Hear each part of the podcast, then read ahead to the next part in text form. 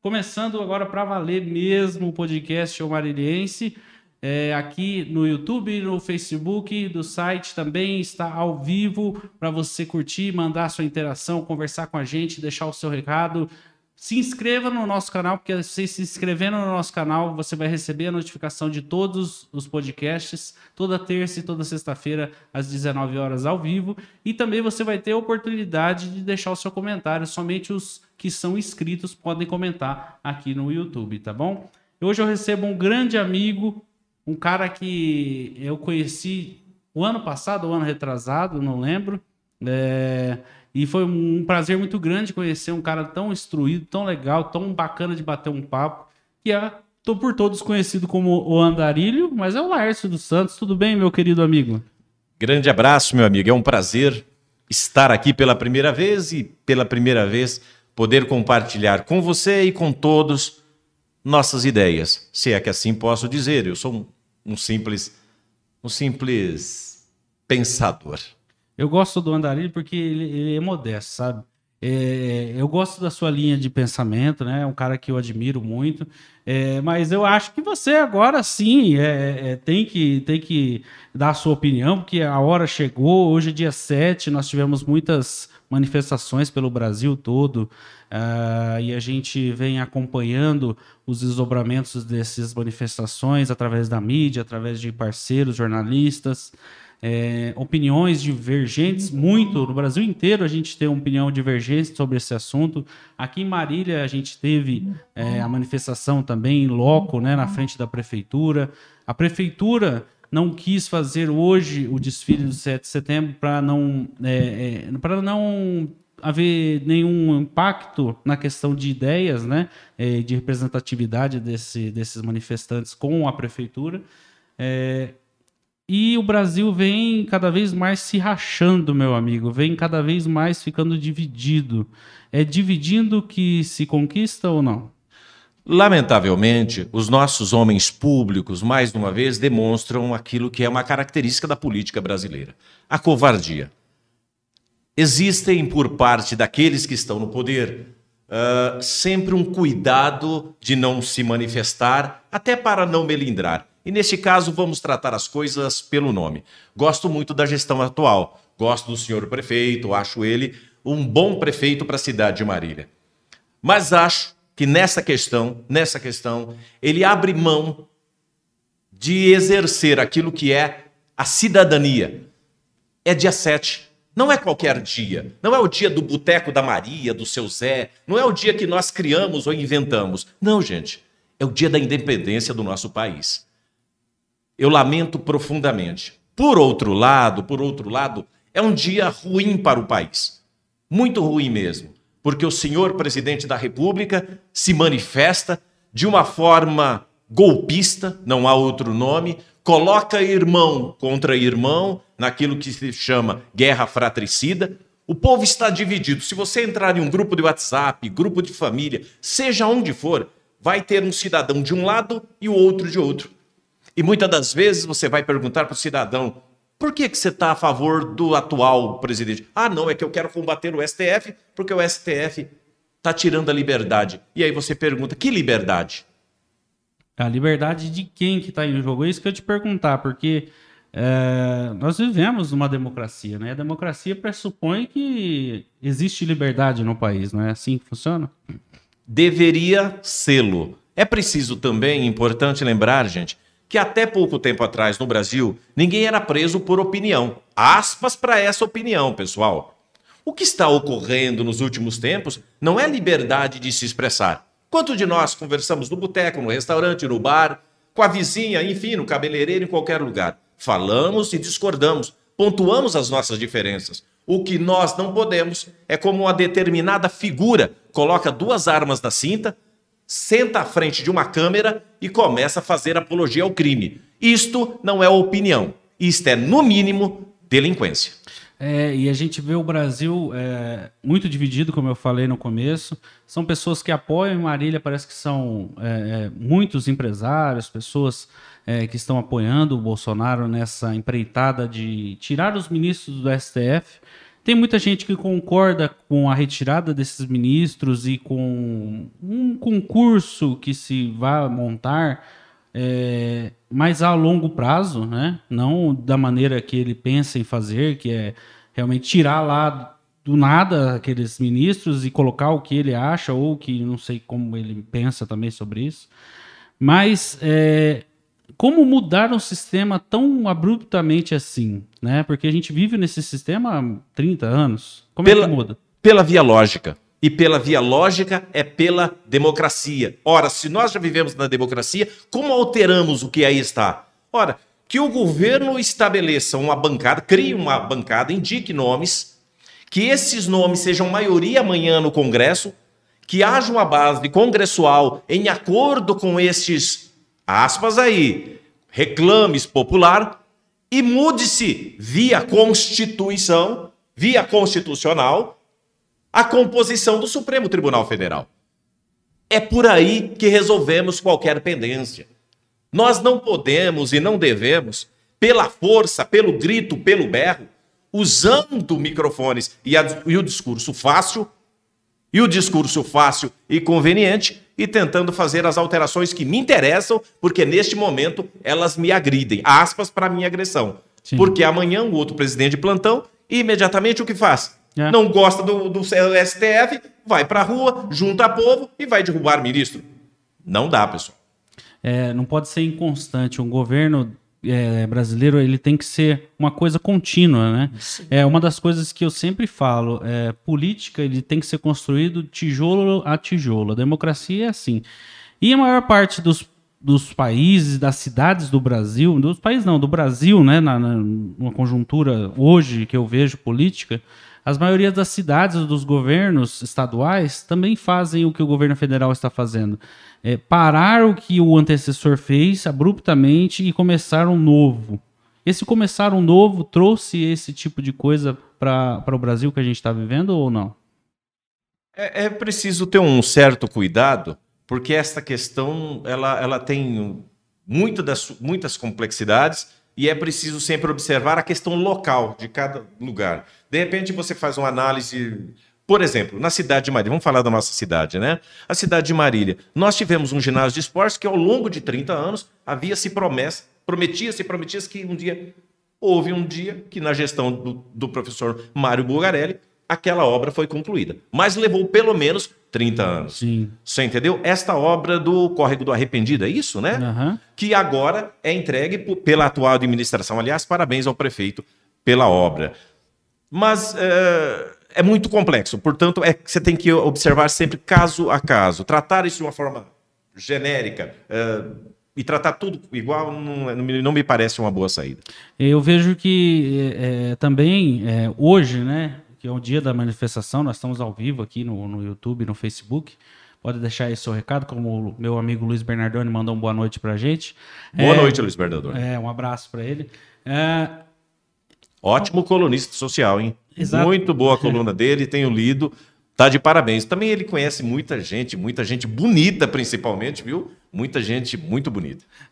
Tem que ter o um olhar clínico para fazer eh, coluna social, não é fácil, não. Não, não é. É, é quando a gente vem, o, o, o Laércio, é, e depara com uma frase infeliz do presidente que somente Deus tira ele do poder, é, eu tenho que falar sobre isso porque é uma coisa que deixa a gente um pouco indignado como ser humano a prepotência de um homem, né? Porque ele é só um homem. Falar em Deus, homem e coisas similares é um pouco de pretensão da parte dele. Que como você vê isso também? Permita-me, permita-me é, me estender um pouco nessa análise, que é o seguinte: primeiro a minha profunda decepção com setores é, neopentecostais que, em tese, deveriam ter compromisso com a verdade não é o que tem ocorrido nos últimos tempos.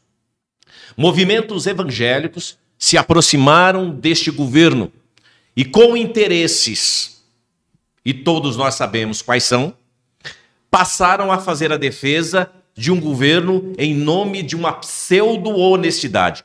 Eu só queria perguntar a você e aquele que está nos assistindo: rachadinha é crime ou não? O que difere a rachadinha do petrolão? Ora, me parece que no final a pessoa pratica, ou as praticam, tanto a rachadinha como o petrolão, para enriquecimento próprio. Portanto, essa é uma questão. A outra é o seguinte: o presidente da República usa o nome santo em vão para dele se beneficiar e se locupletar. O presidente não é cristão, não tem testemunho de cristão, não ama o teu próximo, porque senão, ao longo da pandemia que nos aflige, graças a Deus, está chegando ao seu final, este presidente teria visitado pelo menos um PA, um hospital, um acamado, um doente. Este presidente tem tudo, menos solidariedade, amor ao próximo. Portanto, usa o nome santo em vão. E o nome disso todos nós sabemos. É muito, é muito, muito louco, né? É... No... a gente está fazendo uma análise aqui de posturas, né? A postura de um presidente que a gente esperava nesse momento de pandemia, de mortes, Brasil passando 600 mil mortes, né? São 600 mil famílias que perdem pais, que perdem mães, que perdem filhos, né? É, Para a pandemia, é, a gente precisava de um cara mais moderador, eu diria, né? Um cara que trouxesse um pouco de paz para essas pessoas também, né, o Andarino? Na realidade, nós precisamos observar o seguinte: nós temos um presidente que não é um estadista. Pronto, isto é pacífico, todos nós concordamos. Nós temos um presidente que não é líder. Nós temos um presidente que está nas ruas o tempo todo, desde que tomou posse, fazendo campanha pela sua reeleição. Aliás, dizia ele ser contra a tal reeleição. Aliás, ele dizia muitas coisas, né? Pena que seus seguidores não se lembrem mais disso. E não fazem questão de lembrar também, né? é bom aí todas as aspas, né? Lembrar, nesse caso, é bom várias aspas, porque eles interessa a eles esta retórica em nome de combater o PT, santificar uh, o líder deles, o pseudo líder deles, né? Aliás, eu gosto sempre de lembrar, mas depois ao longo da conversa nós poderemos falar isso mais para frente. Mas eu gostaria muito de saber o seguinte: se o governo deste presidente que aí está de plantão terminasse hoje qual seria o legado? Uma única coisa. Algo de bom, de importante que ele tenha feito para a nossa população. Uma única coisa só, tá? Deixa nos comentários aí a sua opinião sobre isso. É, para a gente chegar hoje, no 7 de setembro de hoje, né? Porque nós passamos por dois aí, nesse, já nesse governo, né? No, no, no governo do, do, Bolsonaro, que é o atual presidente de extrema-direita. Né? ah, importante lembrar, tá? Ah. É, este governo se diz de direita, de direita não há absolutamente nada. Eu sou um homem analfabeto, não tenho conhecimento, mas eu procuro ouvir e tentar entender nos livros. Mas uh, Bolsonaro pode ser qualquer coisa, mas ele não é de centro, ele não é de direita e nem de extrema direita. Sim. Ele é outra coisa que eu prefiro, em respeito aos outros, não falar. Mas Bolsonaro nem de extrema direita o é, porque suas opiniões, aliás, e suas ações, elas não se encontram, não encontram abrigo em ideologia, me parece que nenhuma. Então a gente vem, né, de, de, de é, 16 anos do governo do PT, né, que a gente conhece muito bem a história, sabe muito bem dos escândalos e da corrupção entranhada no governo é, petista de esquerda, né? Sim. É, e o Brasil ele passou por dois anos do Temer, que foi o mediador que a gente precisaria. Desculpe falar agora, mas o Temer seria um cara sensato nesse momento. Sem sendo dúvida, presidente. não sem querer cortar você, mas é preciso observar o seguinte: o presidente Temer tem seus uh, problemas, como todos nós somos sabedores, Sim. mas é infinitamente, infinitamente melhor do que o atual presidente, porque a postura nós precisamos num, num, em períodos de crise como esse que nós apresentamos, nesse como esse que se apresenta nesse momento, nesse momento nós temos uma grave crise, né? Nós temos quase 16 milhões de desempregados. Nós temos bujão de gás a mais de 100 reais. Sim. Nós temos carne que se tornou miragem. Não dá para comprar carne porque nós precisamos de fato um líder. Temer era mais líder. Este presidente que aqui está ele não trata da crise. Vejamos a, a, crise hídrica. Vivemos um momento em que daqui a pouco o racionamento baterá às nossas portas. Nós teremos muitas dificuldades. Entretanto, o presidente sequer mantém interlocução com o povo e trata com este povo, explica a esse povo. Ignorou a pandemia e ignora nesse momento a, tam, a, também a crise hídrica. Então a gente vê que são, são figuras e são perfis totalmente diferentes ao longo dos anos, né? Desde o do Fernando Henrique, que implementou o Real, ficou oito anos no poder. Né? Fernando Henrique, esse que disparado entre todos, desde a nova República, desde 85 para cá, foi disparado o melhor presidente. Claro que com a ajuda do Itamar Franco, mas Sim. Fernando Henrique é o pai do Real, entendeu? Criou a estabilidade, criou a estabilidade se nós estivéssemos, quando o real foi colocado, hoje o nosso salário provavelmente seria um outro valor, porque a moeda tem sido desvalorizada continuadamente, até em função, nas, nas últimas semanas, das manifestações do senhor presidente. A instabilidade do nosso presidente da República desvaloriza a nossa moeda e, por consequência, uma coisa direta no teu bolso, trabalhador. O aumento da gasolina tem muito a ver com a instabilidade do presidente da República. E aí a gente parte, né, o, o Andarilho, para uma questão simples, né? Que são é, governos totalmente distintos um do outro, porém nenhum eu vejo característica, tá, pessoal? É, de comunista. Nem não. O, nem, nem o do não, governo de não, esquerda, não, nem de direita. Eu acho que o Brasil supera isso com muita sim, facilidade. Sim, sim. Nós... Somos um país capitalista. Isso, sim. Nós precisamos entender o seguinte: essa narrativa de comunista e aí você que está me vendo e me ouvindo e conversando com o meu amigo Atos aqui, é preciso a gente observar o seguinte. Já reparou que se você falar qualquer coisa contra o governo de plantão, imediatamente você é taxado de comunista? Sim. E aí você pergunta ao cidadão que lhe acusa de comunista o que é comunista. Ele não sabe. Por quê? Simplesmente eles pegaram copia e cola tem uma rádio composta por ex-jornalistas, eu não vou falar a rádio, mas eu trato ela de passando pano, já gostei muito da emissora, em que seus locutores falam coisas e depois eu ouço, eu as ouço no meu trabalho. E eu pergunto às pessoas para elas me explicarem melhor, mas elas só ficam nisso. E o que falaram? Falaram exatamente aquilo que ouviram. E passam, como eu já disse, a tratar de pessoas como comunistas. Nós não temos no Brasil comunistas, pessoal. Não existe a, mínima possibilidade. E mais, quem, quem fala que Luiz Inácio Lula da Silva é comunista, mente, falta com a verdade. Aliás, não é o meu voto, não terá o meu voto, mas é preciso observar: Lula pode ser qualquer coisa, menos comunista.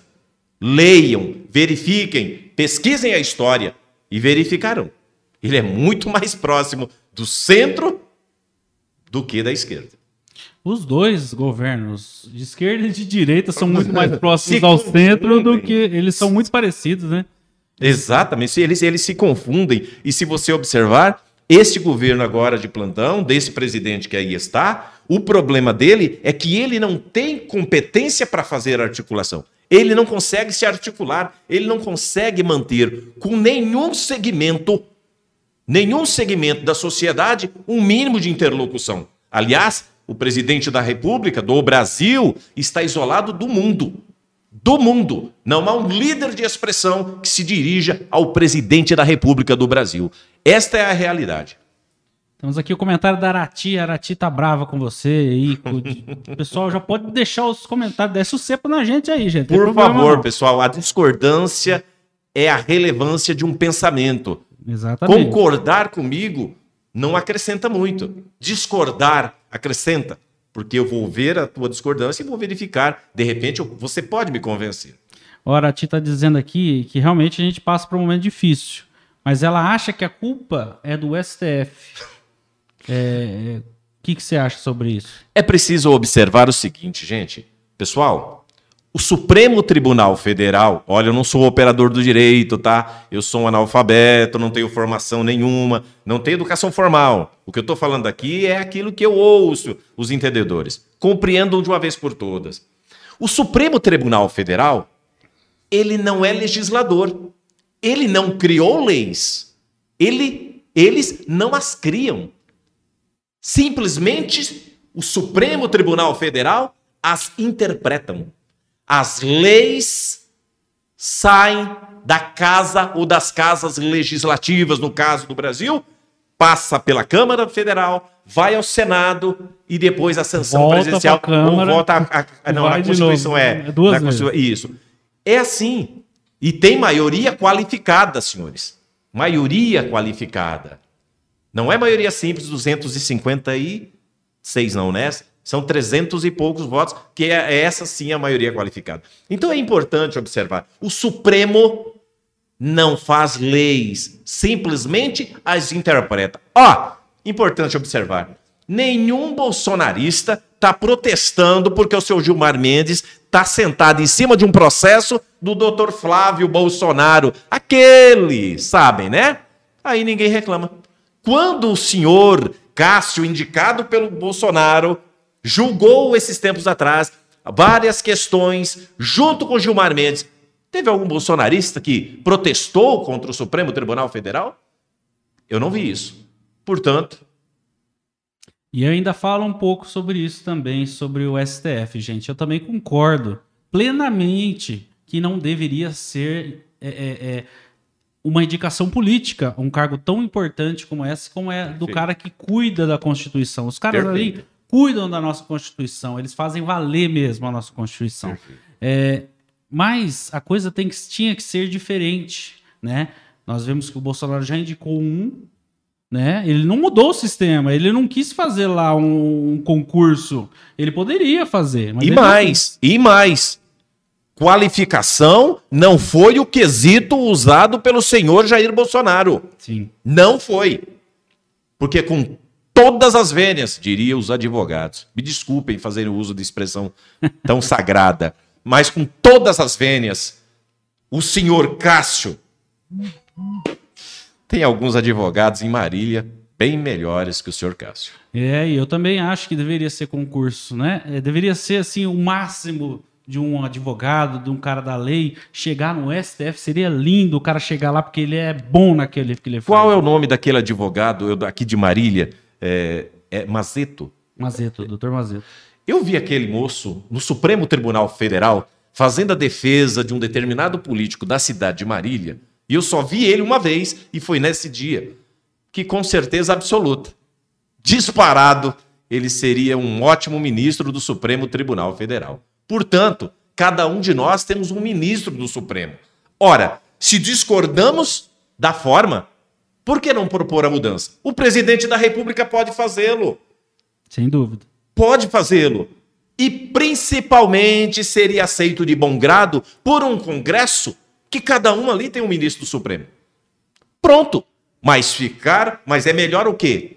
Tentar constranger, tentar constranger o Alexandre de Moraes, tendo em vista, e muita gente não tem atentado para esse detalhe, é que Alexandre de Moraes será o próximo presidente do Tribunal Superior Eleitoral e será aquele que vai conduzir o processo eleitoral no qual o presidente da República é diretamente interessado.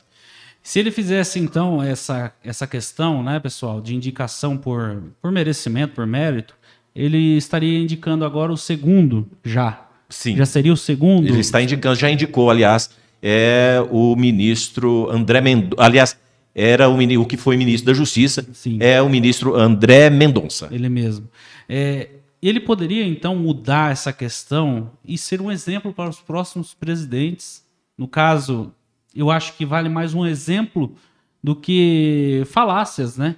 Então, nesse caso, eu acho realmente seria lindo daqui para frente. Os ministros já estão velhos, eles estão idosos, você vê que eles estão se aposentando. É, e seria a hora de renovação no STF, do jeito que a gente pensa, do jeito que a gente imagina. Só que faltou o quê? O exemplo. Vamos fazer desse jeito daqui para frente? Vamos. Este grande entendimento poderia começar neste momento, por exemplo, como é feito, aliás, não é seguido pelo senhor presidente da República, a indicação do Ministério Público para o Procurador-Geral da República. Procurador-Geral da República, neste momento, que foi escolhido fora da lista tríplice. O senhor Bolsonaro não respeitou a lista tríplice, aquela que foi indicada pelos senhores procuradores. Para ministro do Supremo Tribunal Federal, a categoria de juízes poderiam escolhê-lo. Nada melhor do que aqueles que lá estão, que se encontram e sabem quem dentre eles tem o, o tal notório saber jurídico. E a gente vai para um outro papo também, fora o STF, nessas manifestações. É uma coisa que eu sempre discordei, pessoal, nesse momento de saúde pública que estamos vivendo, saúde pública mundial, é das pessoas se aglomerarem em defesa de X ou Y. Não independe, tá, pessoal? Independe. Nós estamos falando aqui de saúde pública.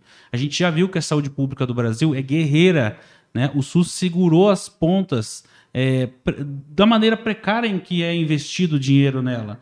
É, tem uma variante, a tal da Delta, que está matando gente aí. Porque, pelo jeito, só a AstraZeneca e a Pfizer que são é, é que conseguem combater esse, essa variante. Ou seja, vai vir uma terceira onda de Covid, é, possivelmente nos próximos meses.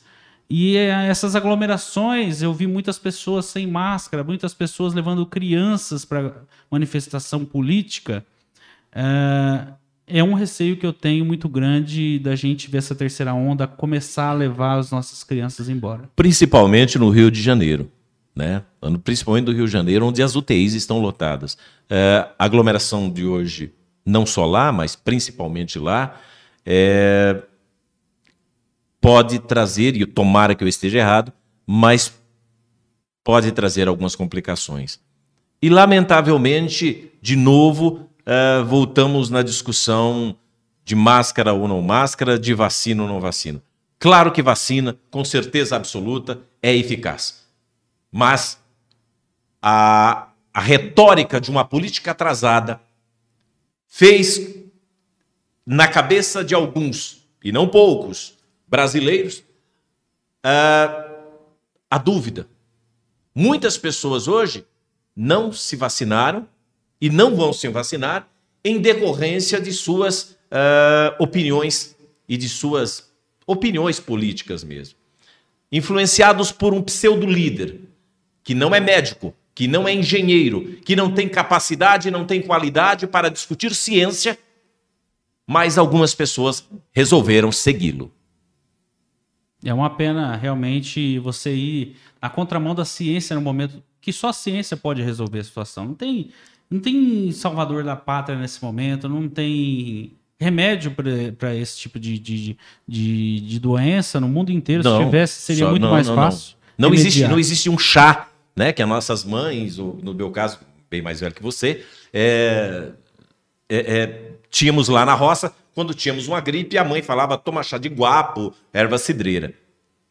Para o Covid, pessoal, é isolamento social, afastamento social, máscaras, álcool em gel e vacinas, quando nós a tivermos. Nesse momento, graças a Deus, o Atos já vacinado, eu também vacinado, e grande parte da população nesse momento já vacinada. A minha filha tem 12 anos também já foi vacinada.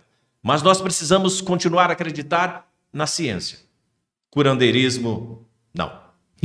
O brasileiro que é bem curandeiro, né? O brasileiro tem uma tradição muito grande é, é, nos antigos que você citou, de, de realmente pegar as coisas da natureza e poder resolver essa coisa do índio, né? Do, do, do cara lá da, do, do, do, do, sertanejo lá, do cara do mato mesmo, sim, sim, que sim, resolve as coisas através de, de ervas e tal.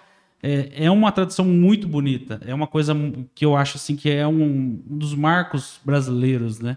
Do, do, patriotismo que nós estamos vivendo hoje no dia da, da, pátria, né? Da nossa liberdade, de poder até estar tá aqui falando a nossa opinião, é, você discordando ou não, você concordando ou não, nós estamos construindo democracia desse jeito.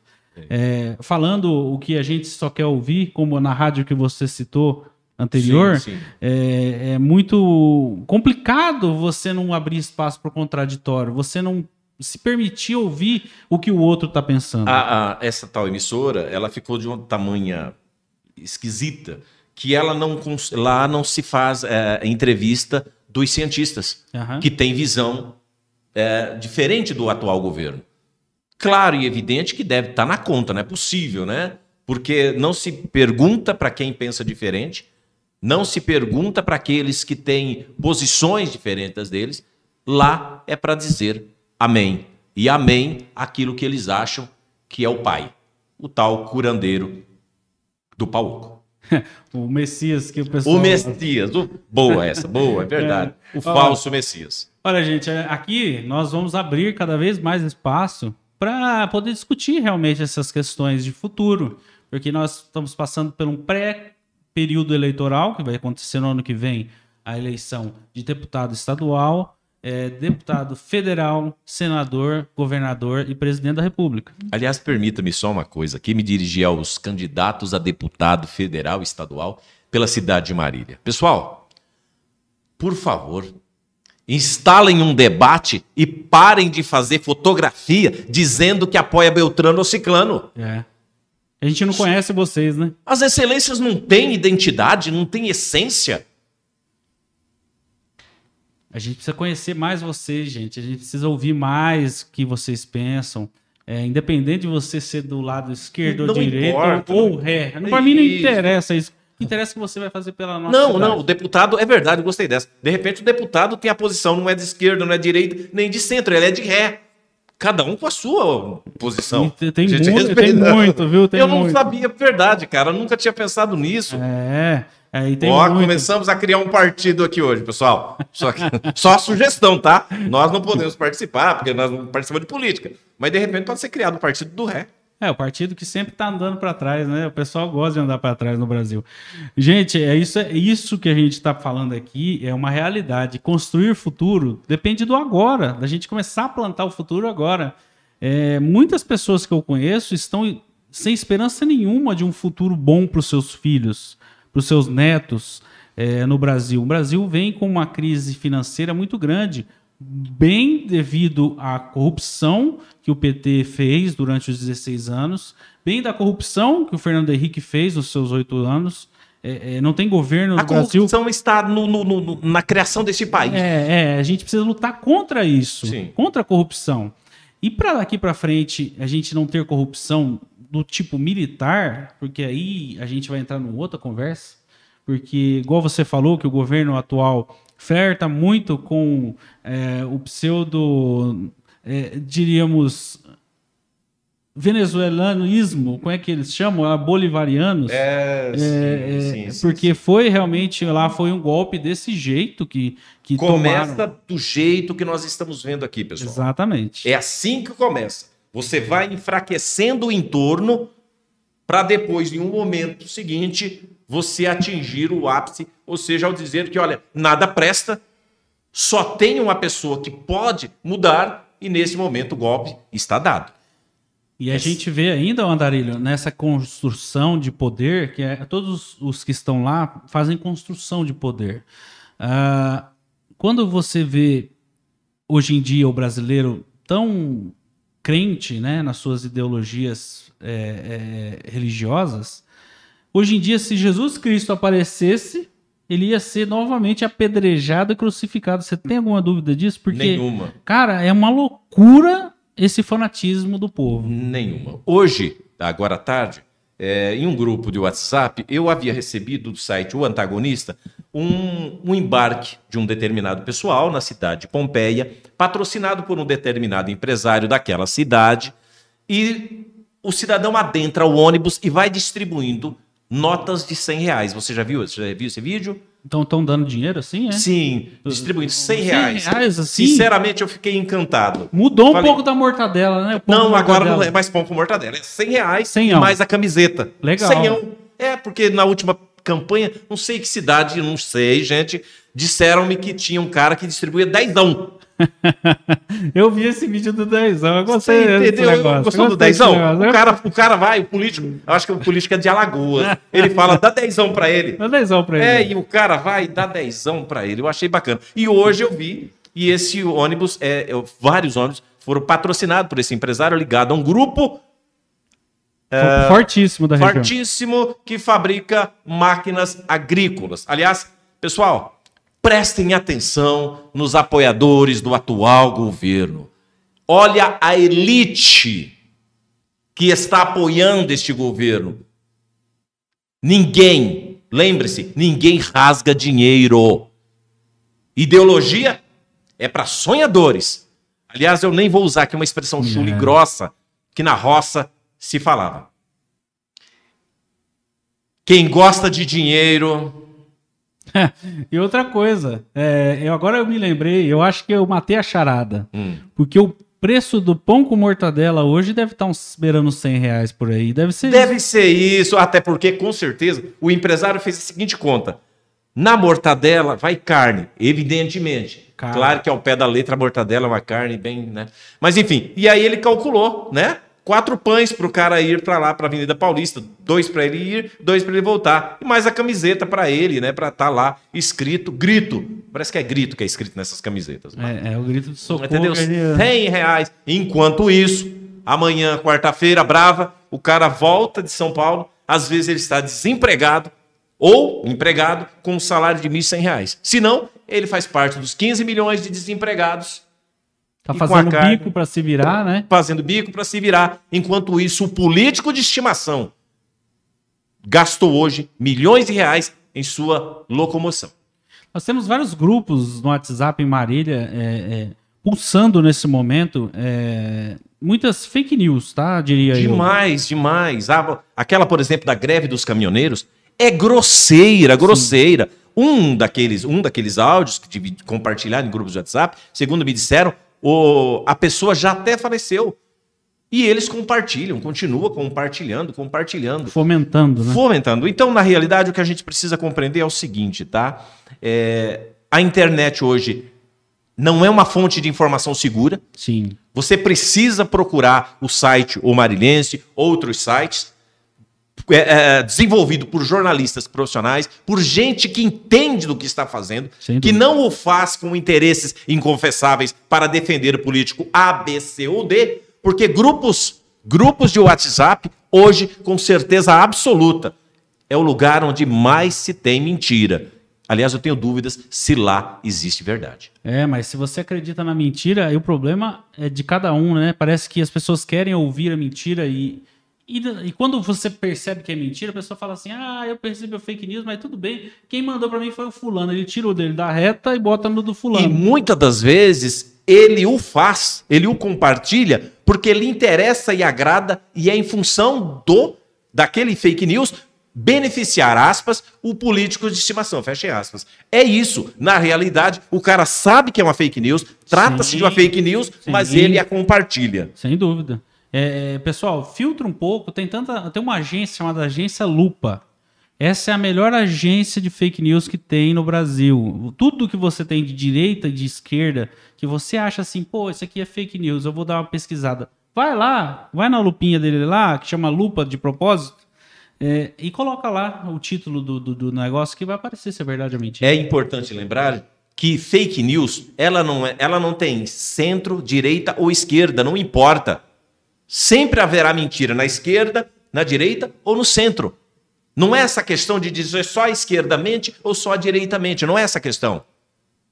Mentira, Verifi- mentira. Viu? Verifica. É assim que faz. Eu também acho. E você tem que tomar muito cuidado, porque se você compartilha uma fake news, é... levamos para um lado pesado agora, e acontece alguma coisa com uma pessoa por causa dessa fake news, a culpa é toda sua. Né? Porque hoje em dia a gente tem uma cidade em Marília, aproveitando o, o setembro amarelo, falando de, de, de- suicídio, que a, a- a- a taxa de suicídio na cidade é muito alta.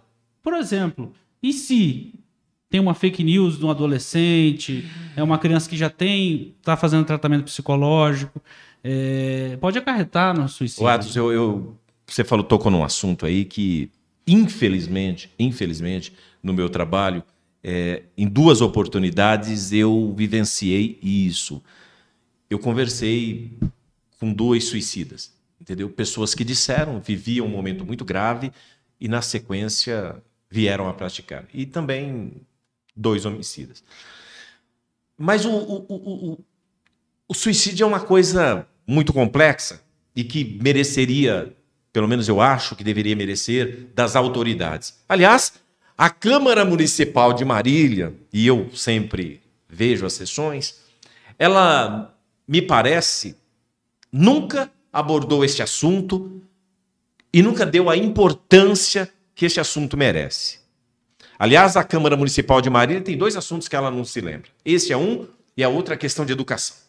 Na Câmara Municipal de Marília você tem tudo, menos educação. Sem dúvida. Tem gente batendo cabeça, levantando o peito, estufando e dizendo que é honesto, e eu que imaginei que não, ninguém precisaria dizer que é honesto, mas em todo caso, né? Ah, virou, sou... virou credencial, é, né? É, virou é. O cara, ó, oh, eu sou, sou, sou honesto. Grande coisa. Obrigação sua.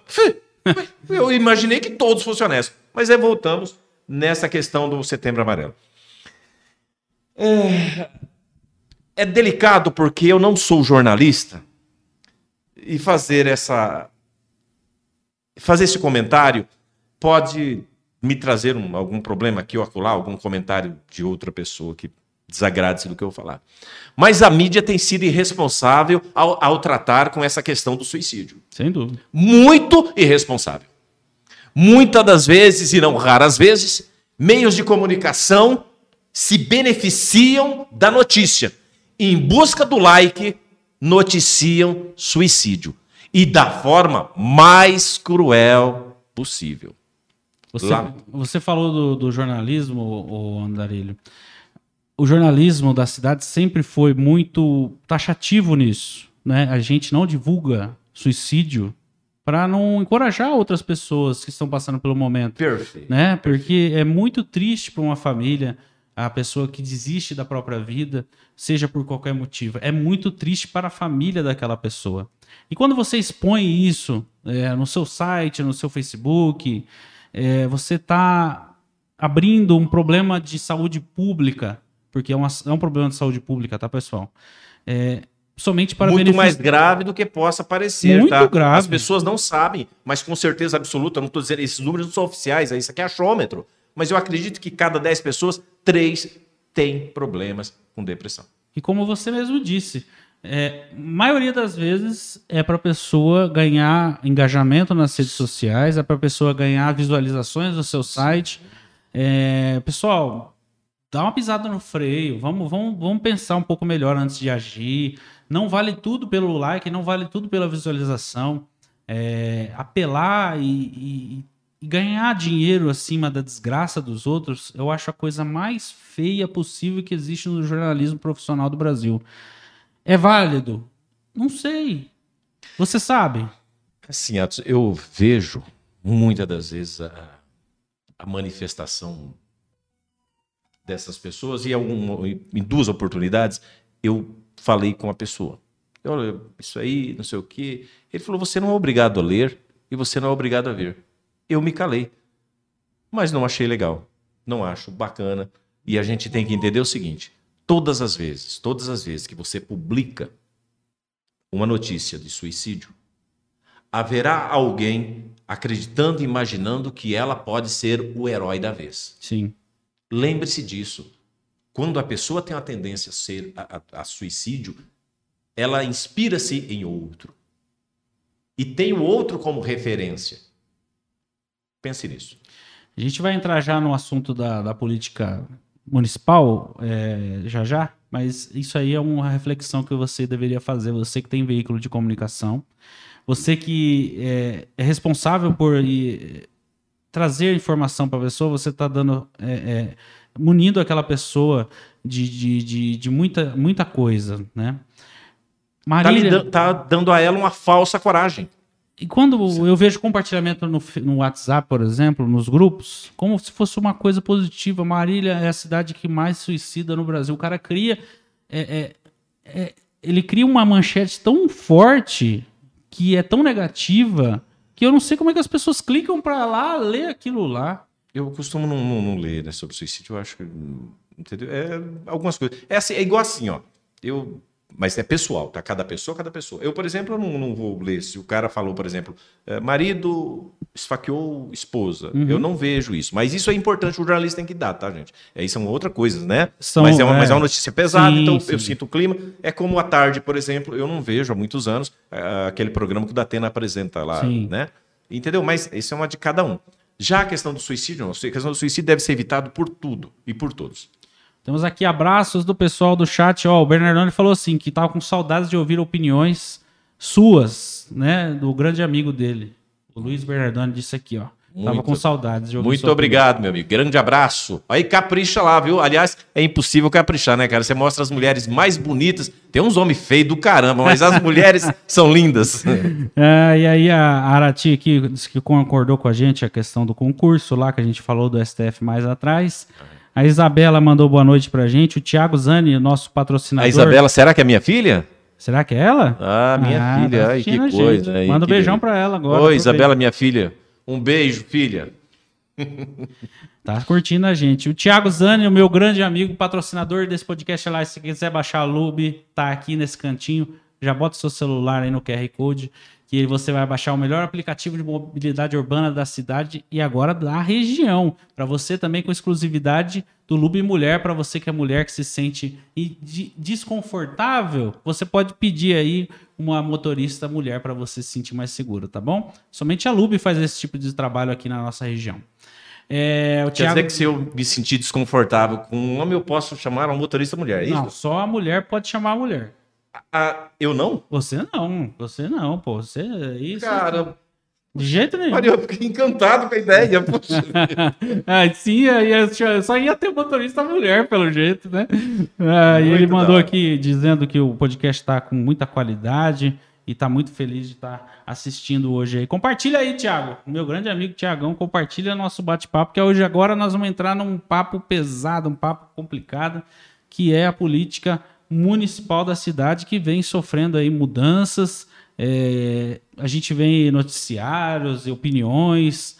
É, primeiramente, como você já disse sobre a Câmara Municipal, vamos começar pelo Executivo. Como você está vendo esse segundo mandato do, do prefeito Daniel Alonso?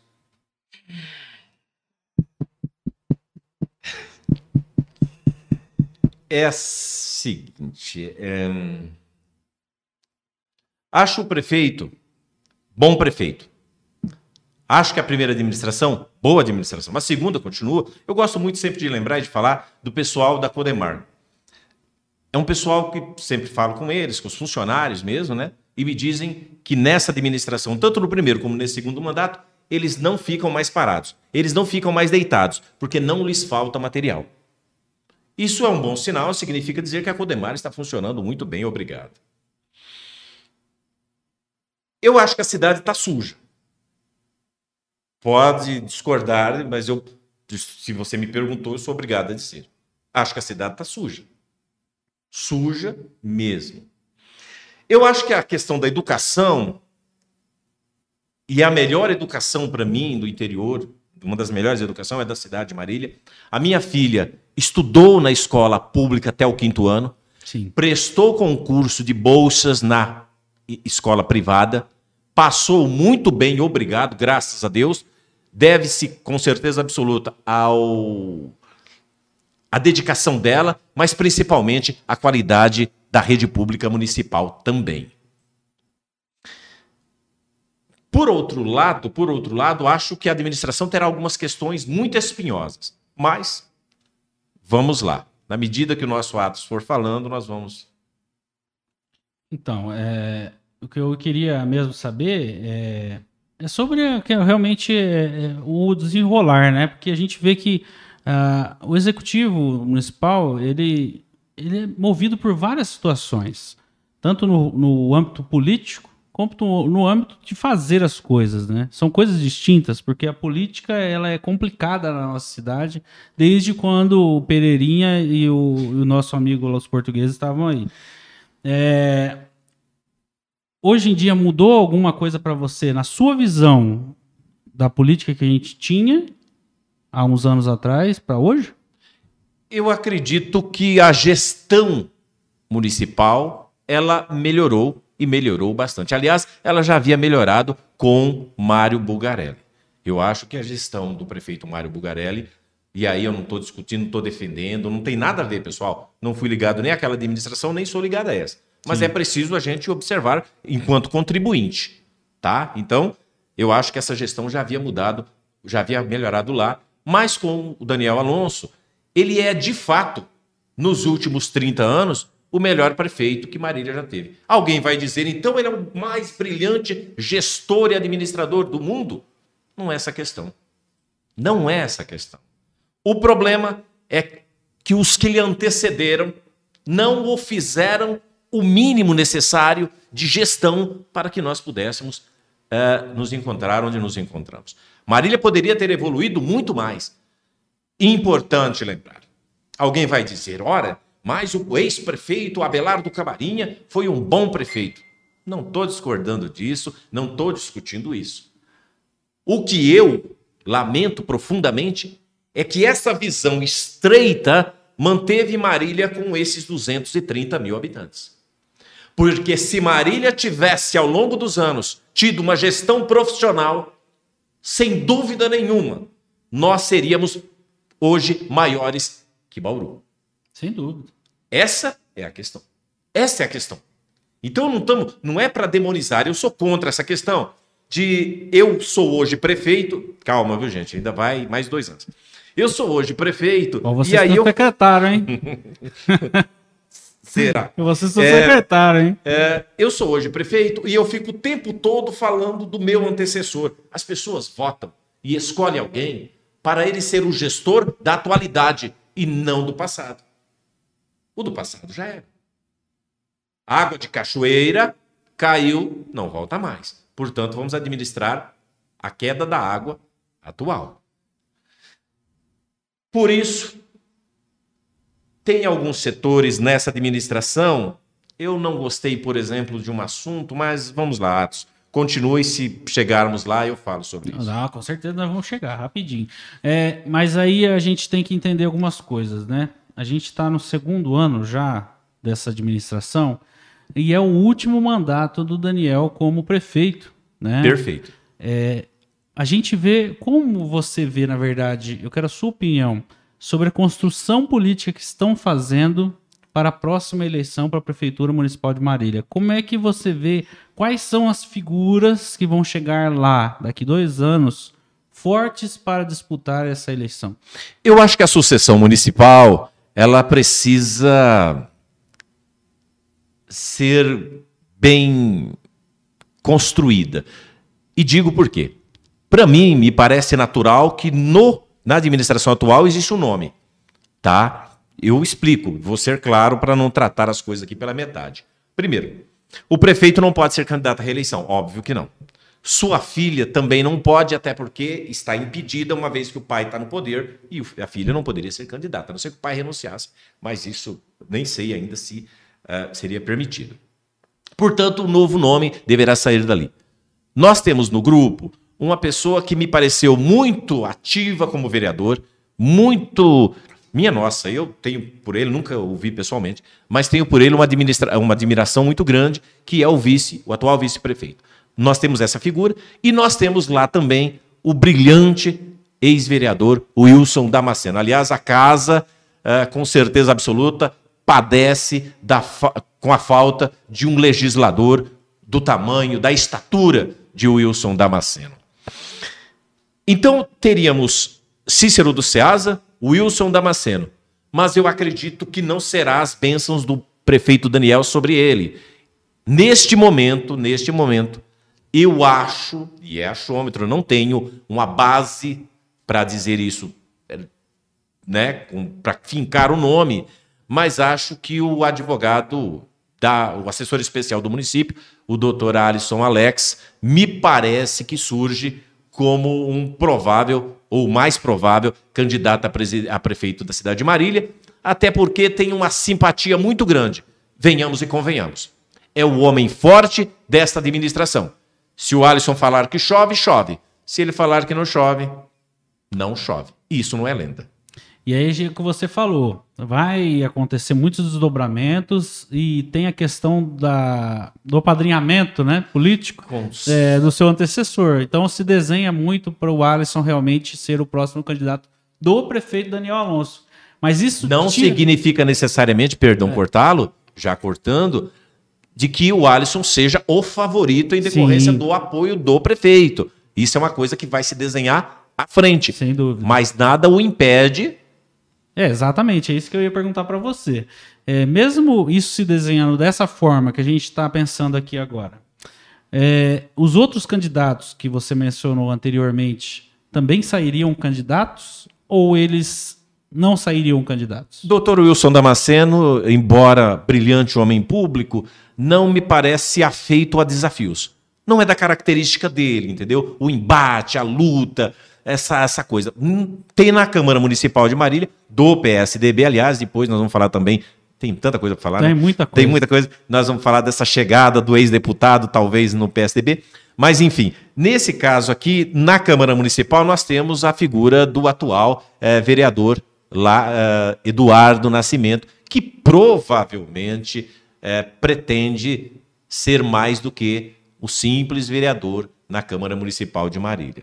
Legitimamente, até porque tem estofo para isso, fez um bom trabalho na Secretaria de Esportes, segundo entendidos, tá? Eu não sou um entendido da área, mas gente que entende do riscado disse-me que o Eduardo Nascimento eh, fez um bom trabalho lá.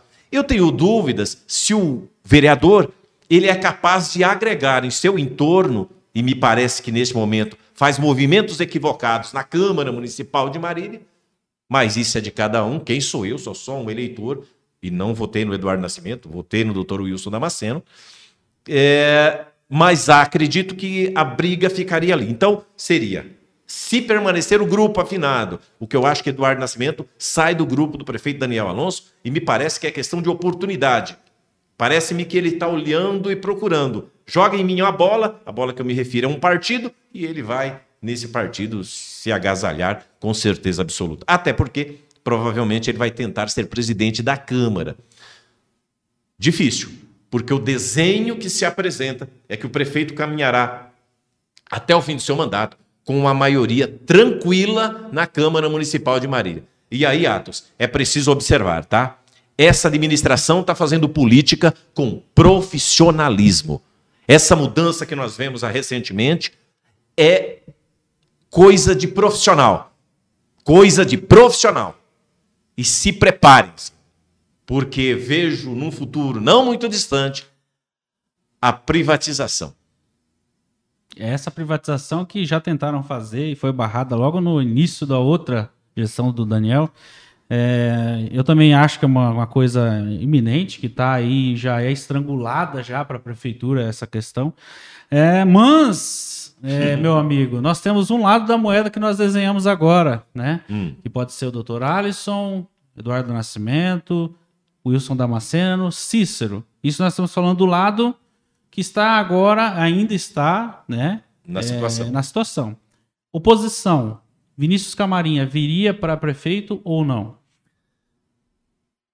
Eu não vejo o ex-prefeito e atual deputado na função do executivo. O Vinícius parece, me permita, viu, deputado, chamá-lo assim, embora não tenha com o senhor nenhuma intimidade, mas como o senhor é uma figura pública, me permita me tratá-lo como Vinícius. Embora eu seja e sei, saiba que isso é uma deselegância. Então, deputado Vinícius, eu não vejo o deputado Vinícius com o arrojo do pai. O Vinícius não me parece o sujeito que amassa barro. Aliás, para falar falando do Vinícius, mas eu lembra-me depois, só falar uma coisa. É, na administração atual, na situação, nós, o, ma- o maior cabo eleitoral do prefeito não é o prefeito, não é a filha dele.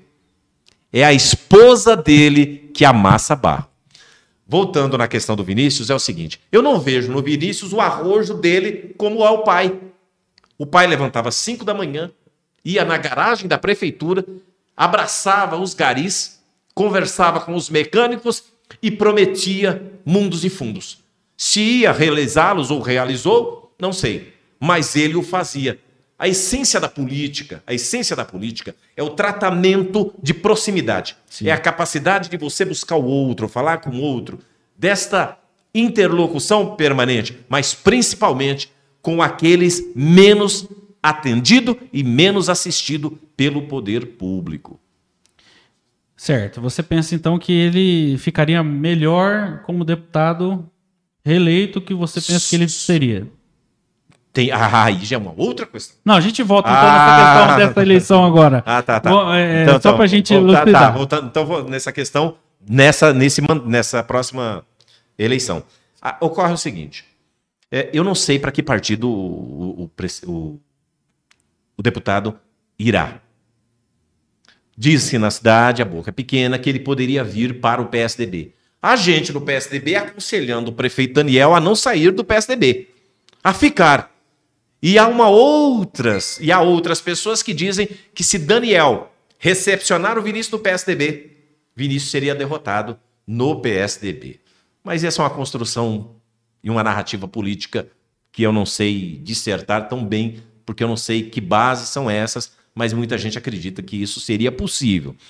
Por outro lado, o partido do Vinícius atual, ele não parece que não se desligou ainda do PSB, né? É o partido do senhor Márcio França, que poderá vir a compor, poderá vir a compor a chapa de candidato ao governo de São Paulo. Com quem? Geraldo Alckmin. Márcio França se ofereceu a Geraldo Alckmin, palavras do próprio Márcio França, se ofereceu a Geraldo Alckmin para ser o candidato ao governo de São Paulo. Ele seria o candidato a vice na chapa de Geraldo Alckmin. Tem um problema nesse momento, um detalhe nesse momento, que é a possibilidade de Paulo Scaff, atual presidente da Fiesp, ser o candidato a vice na chapa uh, de Geraldo Alckmin. Mas ainda tem muita coisa para andar. Kassab é o presidente do PSD, tem uma outras coisas ali logo ali na frente, enfim, mas vamos aguardar. Mas Vinícius Camarinha, se não ficar no PSB e parece-me que não tem condições, uma vez que ele é o líder do PSDB na Assembleia Legislativa, não tem, me parece, clima para ficar no mesmo partido de Márcio França, uma vez que Márcio França é declaradamente adversário de João Dória. Essa questão da novela do, do nosso prefeito Daniel Alonso, é, sair do PSDB, é uma novela que vem se estendendo há anos. Todo ano vem essa conversa de sai, que ele sai. tá saindo, que ele vai pro PL, que não sei o quê. Ó, gente, eu vou falar uma coisa para vocês. O Daniel, ele é muito inteligente. Ele é muito inteligente. Se ele perceber que vai ser benéfico para ele ficar, ele ficará. Você sabe muito bem do que eu tô falando. E, né? tem, e tem um problema aí, muito, muito complicado. Como o João Dória vai colocar no PSDB o seu líder, que é o deputado por Marília, e expulsar Daniel Alonso? Não dá. Até porque João Dória quer ser candidato à presidência da República. Ele teria que intervir no diretório municipal para fazer essas adequações, essas enfim, então eu acredito que é, haverá uma composição. Eu só não consigo imaginar que composição será essa. Certo, falamos de nomes de um lado, falamos o nome do outro, e eu quero pensar junto com você aqui agora. A novidade que pode surgir na cidade nesses dois anos pode sair já nessa eleição para deputado? Você acha que Alguém pode se desenhar politicamente nesses dois anos e ter força para lutar lá na frente ou não? Eu acredito assim, Alisson. É, essa questão de que a, a, a candidatura à Câmara, a Assembleia Legislativa ou a Câmara Federal, é, projeta alguém para o Executivo, me parece é, temerário. Uhum. Nós tivemos exemplos nas últimas eleições aí, por exemplo, é, do, do vereador Wilson Damasceno, foi candidato a deputado federal e não foi candidato a prefeito, né? E acabou perdendo para como vereador, candidato a vereador. E nós também tivemos o exemplo de outro que me falha a memória agora também, que foi candidato a deputado, o Juliano da Campestre. Sim. Não é verdade? Sim. E foi, e nós sabemos que teve uma votação pífia. É, Juliano da Campestre, que também é, me parece tem feito algumas. Mas isso é uma outra questão, eu também nem vou entrar é, nessa questão. Mas eu não vejo, não vejo uh, novidades até aqui tá? A Câmara Municipal de Marília hoje, na figura dos seus é, integrantes, a única ali que poderia ser candidata a deputado hoje poderia ser o, Eduardo Nascimento. Outros também podem ser, claro, todos sim, mas não me parece terem viabilidade eleitoral. É, o, o Eduardo Nascimento, de uma forma bem concentrada, com a votação concentrada na cidade de Marília, poderia ser candidato a, a deputado. Não me parece que teria, nesse momento, chances. Mas, como disse alguém, política é como nuvem, né? Uma hora está aqui, outra hora está lá. Uma coisa que eu preciso falar para você, é, que está nos assistindo e que vai nos assistir também durante a semana, é, e vai nos assistir há muito tempo, porque esse vídeo vai ficar aqui um bom tempo aí para sempre. Uh, eu acredito que a cidade precisa muito pensar em um candidato para deputado federal que seja de Marília. Sem Nós precisamos de um representante em Brasília que seja nosso. De Marília. Porque eu estou cansado de ver eh, aviões passando por aqui, pegando votos que vão fazer muita falta para a cidade, que fazem, olha quantos anos que a gente não tem um candidato, um, um, um candidato eleito por Marília a deputado federal é, para a cidade. É muito triste a cidade não ter essa força política de um candidato, de um eleito deputado federal. Nós temos um, um candidato, um, um, eleito estadual, é, um só, né? Sim. O poder da cidade de Marília deveriam ser mais. É, fazendo conta aí, pessoal, só fazendo a calculadora quantos tem de eleitores e quanto daria para fazer. Se dá para fazer estadual, dá para fazer federal, não é assim? Sim, é, é, essa questão aqui que eu fico assistindo e sempre isso me traz uma certa amargura, porque essa, isso é, o, é a melhor definição, é que quando passa a eleição, no mesmo dia, quando você chega 5 horas da tarde e você entra no site do Tribunal Superior Eleitoral, você verifica lá, Beltrano, de Osasco, não sei o que, de não sei onde. E aí os de Marília, muitas das vezes, tem menos votos do que um cara que veio de Osasco, nunca esteve aqui, Sim. e o cara tem menos votos. Isso é muito triste. Tem um outro problema também, que é a chamada qualidade. Lamentavelmente, nós temos apresentado nomes a candida é, candidatos a deputado estadual e federal, mas não tem sido estabelecido ou não tem sido acolhido pelas mídias da cidade uh, o apoio ao nome. Porque muitas das vezes é Beltrano dobra com Ciclano. Ciclano é de Havaiandava. Não, então vamos votar no de Havaiandava e aqui eu voto nesse aqui. Sim. Você entendeu? Sim. Ó, monta o diretório, emprega a família, de, é, coloca fulano como assessor e esse cara trabalha no bairro Palmital, por exemplo, pelo nome do cara que é lá de Sorocaba. Uhum. Esse cara, passadas as eleições, nunca mais pisa na cidade de Marília. Nunca mais. Nunca mais pisa. Aliás, um deixa eu só falar uma coisa. Um deputado esteve na cidade de Veracruz e fez a doação de cobertores. Aí eu fiquei sabendo que o cara tinha doado, que via Estado, né? Tinha doado 70 cobertores. Pessoal, vocês sabem aquela manta, aquela manta vagabunda que nós encontramos, bem baratinha mesmo, tipo 9,90 no Torra Torra? Pois é, tem deputado fazendo promoção dizendo que doou cobertores para uma determinada prefeitura, são 70 paninhos. Esta é a qualidade de um legislativo, aliás, de um legislador, de um legislativo que é fotografia da falta de cuidado sua, minha, enfim, nossa. É preciso a gente olhar e observar em quem vamos votar. Independente de ser de direita ou de esquerda, gente. Pelo amor de é, Deus. Essa questão, Vamos parar com essa questão. Essa questão está né? ultrapassada. Essa questão de ser direita ou esquerda está ultrapassada. Você precisa ser pragmático. Você me oferece o quê? Não é para mim, eu, é para minha comunidade. O que, que essa cidade se beneficia? Com Beltrano, Ciclano ou Fulano? Muito bem, pois se ele é capaz de atender as demandas do nosso município, este é bom. E evidentemente que a melhor forma de você ter atendido suas demandas, sua cidade ter atendido suas demandas, é que este cidadão more na cidade. More na cidade.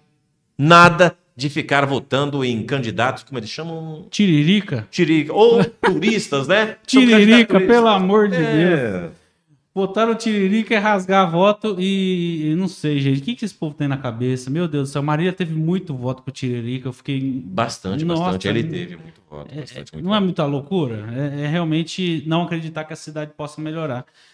Então, pessoal, é, pensem realmente nessa construção da cidade, votando em pessoas de confiança, votando no cara lá que vai te ajudar realmente. Não te ajudar com dezão, ele vai te ajudar trazendo emendas para a cidade que vai beneficiar uma população inteira. É uma cidade que precisa de pessoas de bem. Sim, sim. A cidade de Marília precisa de mais pessoas de bem na política, sem fazer politicalha. Entrando na política realmente para acreditar que essa cidade pode melhorar cada dia mais.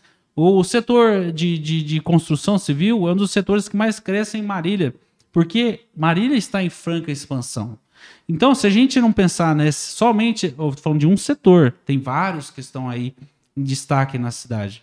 A cidade precisa de pessoas que façam vários setores pensarem como o setor da construção civil. A cidade está crescendo, a cidade vai se desenvolver, a cidade precisa trazer novas indústrias, a cidade precisa trazer novas empresas, novos hipermercados. O Marília não tem um hipermercado. Eu estou falando de hipermercado. Marília não tem um hipermercado na cidade. Me desculpa, mas a cidade de 240 mil habitantes não ter um hipermercado é complicado para a cidade. Né? A pessoa de fora que vem aqui investir, que vem trazer sua empresa, vê esse essa briga entre os mercados, é sempre os mesmos, sempre as coisas nunca melhoram nesse setor também. É um setor muito complicado na cidade. Parece que é fechado, sabe? Tá fechado aqui, vamos se manter aqui a gente mesmo. Tá tudo certo, tá tudo combinado. Maria precisa de empresas grandes, Maria precisa se desenvolver. Tá se desenvolvendo em outro setor, Andarilho, no setor da tecnologia. Né? Nós temos grandes empresas, startups que estão é, se estabelecendo na cidade estão concretizando esse negócio e quando eles concretizam esse negócio, eles vendem para grandes empresas e a cidade não aproveita essas tecnologias porque talvez a cidade não acredite nessas empresas startups também. Talvez assim, talvez aí eu não sou um especialista nem grande ter dito nisso. Aliás, eu não sou nem você, nem sou o Fábio Conte, né? O Fábio Conte que gosta de dissertar e explicar sobre isso.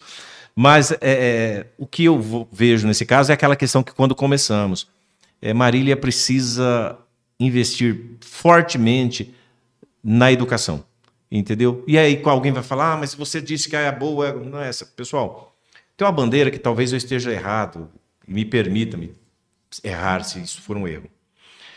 Por que, que as escolas, todas sem exceção, não funcionam em período integral? Por que nós não temos uma gestão que invista em educação em período integral? E eu explico. Pense comigo. Se a escola for em período integral, você não terá crianças nas ruas. Certo? Se a escola for em período integral, você não verá o surgimento de delinquentes na rua. Sim. Porque o menino que fica o dia todo na escola, com tantas atividades, e vejamos, é claro que eu me permito pela primeira vez falar sobre isso aqui, é, nós temos como referência as escolas americanas. Sim. Isto é que poderá mudar o nosso país. Sem investimento muito forte em educação, nós não mudaremos. E aí voltamos ao que meu amigo Atos acaba de falar. Nós precisamos, de fato, de pessoas mais instruídas, mais preparadas, mas principalmente conhecedoras deste universo para que possa absorvê-lo. Você não é capaz de absorver algo que você não tem noção. Sem dúvida. E esta noção, ela só se dá a partir da educação. E aproveitando já o finalzinho do podcast de hoje, que foi muito legal, né?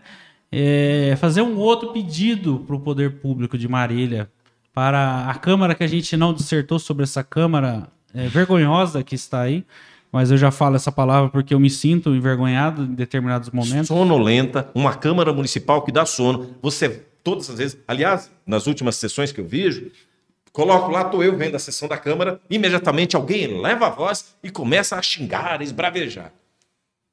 Eu, sinceramente, eu não compreendo, porque me parece que há uma predisposição para o embate uhum. e não para o debate. E não para resolver. Outra coisa, a pauta, a pauta da Câmara Municipal, gente, é sofrível. É sofrível. Não existe, não existe discussões sobre os problemas reais que nos afligem.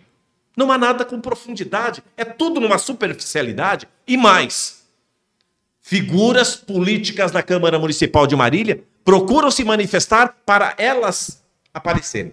Elas querem estarem fazendo um contraponto à administração. Sim. Para dizer, ó, oh, eu sou certo e eles são errados. Gente, não é necessário. Quem é certo ou errado, você vê facilmente. Não precisa de discurso e desse recurso fraquíssimo que as excelências usam. E então, é, pensa um pouquinho comigo, poder público. O que, que precisa a cidade de Marília? O Andarilho já falou, educação. Precisamos de saúde, né? Mas, ah, de novo, perdoa-me, cortar.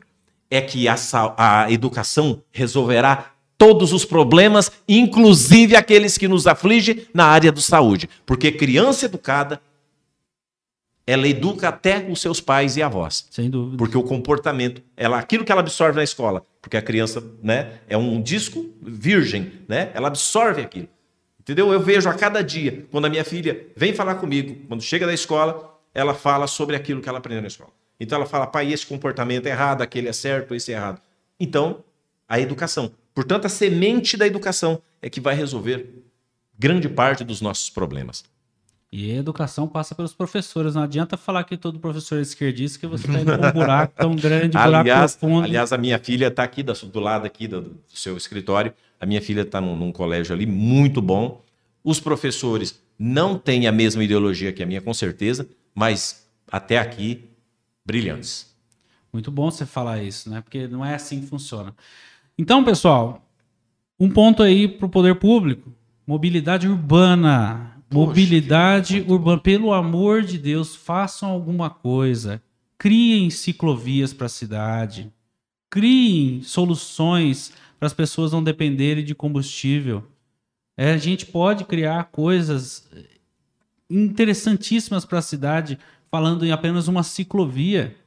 Nós temos empresas em grandes cidades que alugam bicicletas que você vai deixar num ponto ao outro, que todos conhecem, todos nós conhecemos. Por que, que a cidade de Marília não pode ter esse tipo de coisa? A gente vê a, a, a Avenida Cascata, que tem uma ciclovia, mas é uma ciclovia que já está se deteriorando com o tempo. Né? Você é um cara ciclista que eu vejo é, que você está aí andando pela cidade, eu não tenho fôlego nem para vir aqui falar uma hora e meia com você. Imagina eu pedalar. O Atos. Mas não é, não é uma coisa simples é, de é fazer? que se nós ficássemos aqui, provavelmente levaríamos aqui 48 horas, não é nem 24 horas.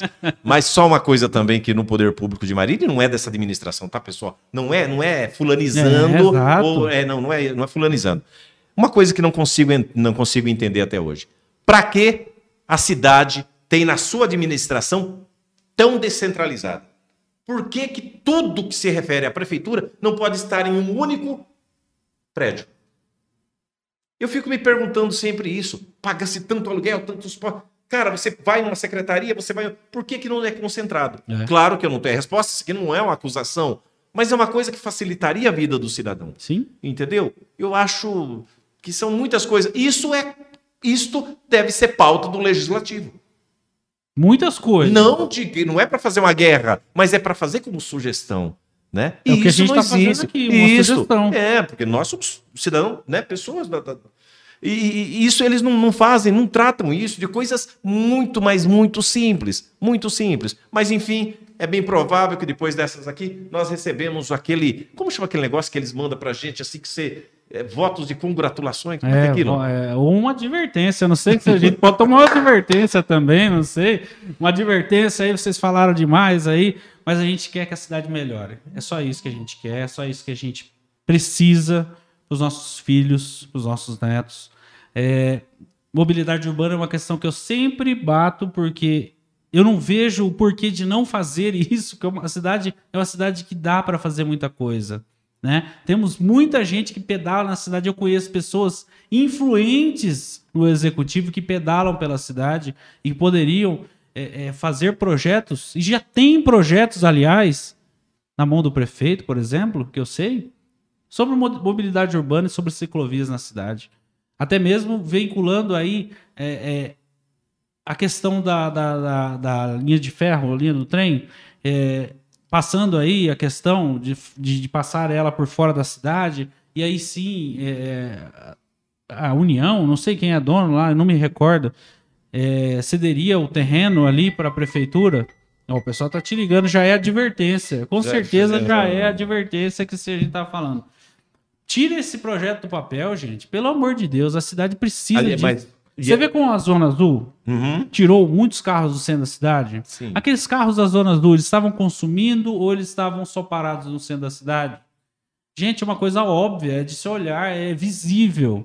Né? Aquelas pessoas não estavam consumindo no centro da cidade, elas não estavam é, é, trazendo dinheiro para o comércio, elas estavam realmente parando os seus carros ali, muitos deles funcionários do próprio comércio, é, dá para fazer muita coisa. Aí você vê como diminuiu a quantidade de carros nas ruas, porque se diminuiu os carros estacionados, 6 horas da tarde também diminuiu os carros da hora de ir embora. as pessoas pegando caronas uma com as outras, indo de, de aplicativo, indo de Lube embora, indo de Lube para o serviço, você economiza além de tudo estacionamento. Ao pé da letra hoje, ao pé da letra, é muito mais barato você vir para o trabalho com um carro de aplicativo do que com o seu carro. Sem dúvida.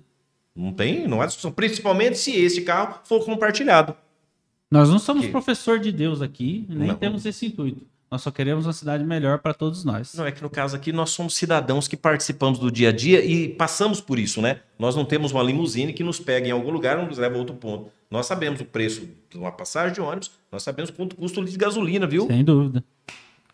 Pode não parecer, mas essa é a realidade. É verdade. Bom, eu quero agradecer meu amigo Andarilho. Hoje a gente passou pela manifestação do 7 de setembro, que foi hoje. Né? Nós estamos finalizando aqui ao vivo o programa. Muito obrigado pela sua companhia. Né? Nós passamos pela política municipal, né? por futuro político da cidade. É, e eu fico muito feliz de poder compartilhar esse tipo de assunto com você, que é um cara que eu vejo que tem um pensamento coletivo muito importante para a cidade. Você realmente vive a cidade, né, no seu trabalho ali, no dia a dia. Você filtra muito das pessoas que vão ali é, no, seu, no, no, seu estabelecimento. É, muito feliz. Eu tô, eu tô muito feliz hoje. É um dia marcante para o Brasil, é, positivo ou negativamente. Aí você vai tirar o juízo dessas manifestações. Mas bater um papo com um cara inteligente, com um cara que tem um pensamento coletivo ímpar, é muito legal. Eu estou muito feliz. 7 de setembro, dia da independência, com certeza absoluta, início do processo de impeachment do senhor presidente da República. Hoje, com certeza absoluta, Jair Messias Bolsonaro carimbou a sua passagem para esse processo extremamente doloroso que pela terceira vez o Brasil vai enfrentar. Alguém que af afronta as instituições, que não respeita a Constituição que ele jurou honrar.